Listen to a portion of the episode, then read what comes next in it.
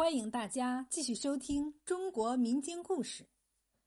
今天给大家讲的是孙膑越族。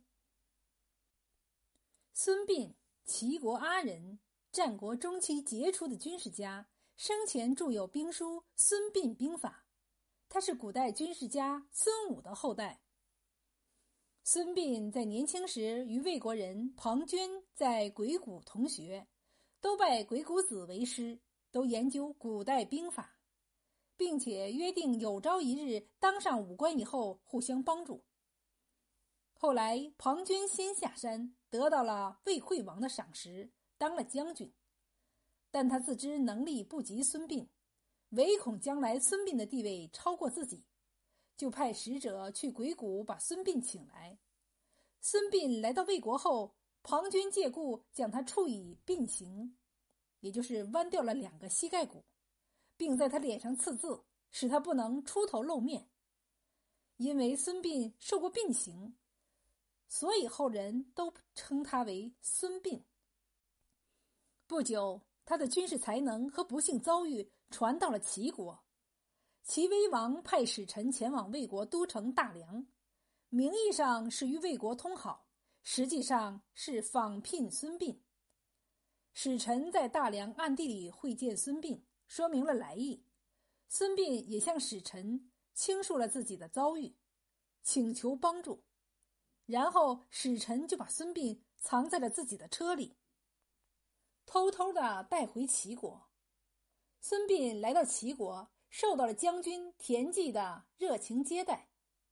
经过交谈，田忌觉得孙膑是个精通兵法的将才，对他很器重，便把他留在了自己的府中，朝夕相处。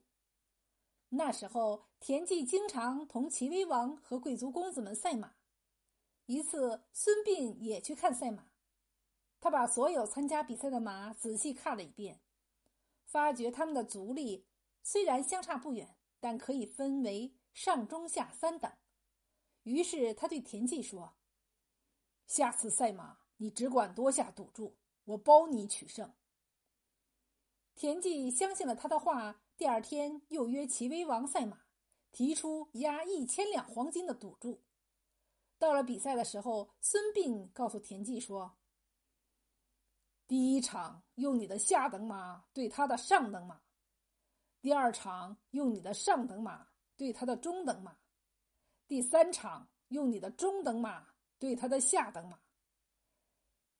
赛了三场，输一次，赢两次，结果赢得了齐威王的千金。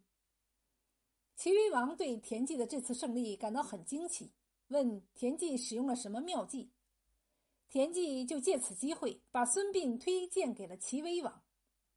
齐威王听了孙膑谈论兵法，赞叹不已，打算将来重用他。不久，魏惠王派庞涓率领大军进攻赵国，包围了赵国的国都邯郸。赵国向齐国求救，齐威王要派孙膑为大将，领兵去救。孙膑推辞说：“不行，我是一个受过刑的残废之人，怎么能当大将呢？”大王还是派田将军为大将吧，我可以从旁边协助他。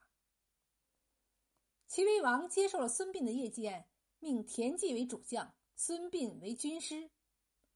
公元前三百五十三年，田忌领兵出征，孙膑坐在车子上替他出主意当参谋。田忌打算直取邯郸，包抄魏军的后路，配合赵国里应外合夹击魏军。但孙膑不同意这种硬碰硬的打法。他向田忌建议：魏国正全力进攻赵国，他的精兵必然都调到国外去了，国内留下的只是一些老弱残兵。我们不如率领大军快速的直赴魏都大梁，截断魏军交通线，袭击其空虚之处，这样。庞涓必然要放弃围赵而回师自救，我们呢就可以一举两得。田忌采用了这个围魏救赵、批抗倒虚的作战方针，立即率军向魏都大梁方向猛插过去，果然不出孙膑所料，庞涓急忙从邯郸撤兵，转过头来迎击齐军。两军会战于桂岭，齐军以逸待劳，大败魏军，挽救了赵国。公元前三百四十年，魏国和赵国联合进攻韩国，韩国也向齐国求救。齐威王又命田忌为主将，田婴为副将，孙膑为军师，领大军去救韩。他们还是采用了上一次的作战方针，不去韩国。而直接向魏国都城大梁进军。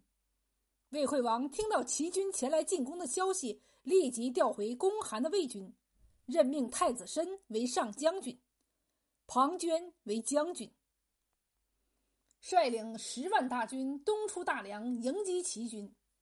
太子申名为上将军，而实际指挥作战的仍是庞涓。孙膑获悉死对头庞涓率大军赶来。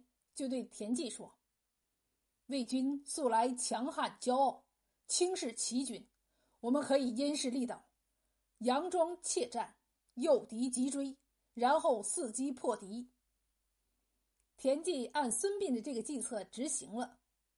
庞涓在后面追了三天，发现齐军的炉灶一天比一天减少，十分傲慢地说：“我就知道齐军怯懦，不敢与我军交战。”怎么样？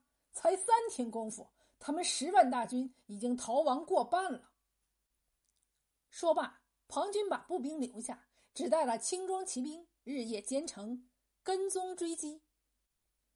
孙膑计算庞涓追兵的行程，判断当晚可赶至马陵。这马陵是两山之间的一条狭窄的险道，山上树木茂密，正好设伏。于是。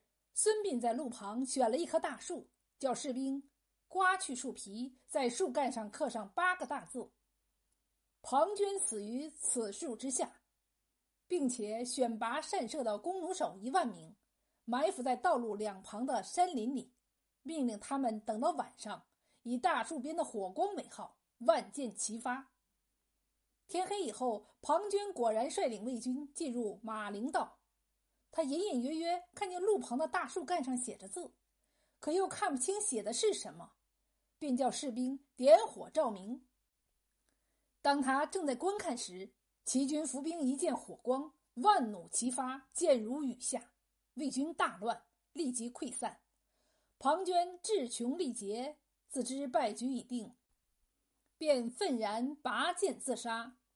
齐军乘胜追击，全歼魏军十万。俘虏魏太子申，获得大胜。从此，孙膑名扬天下。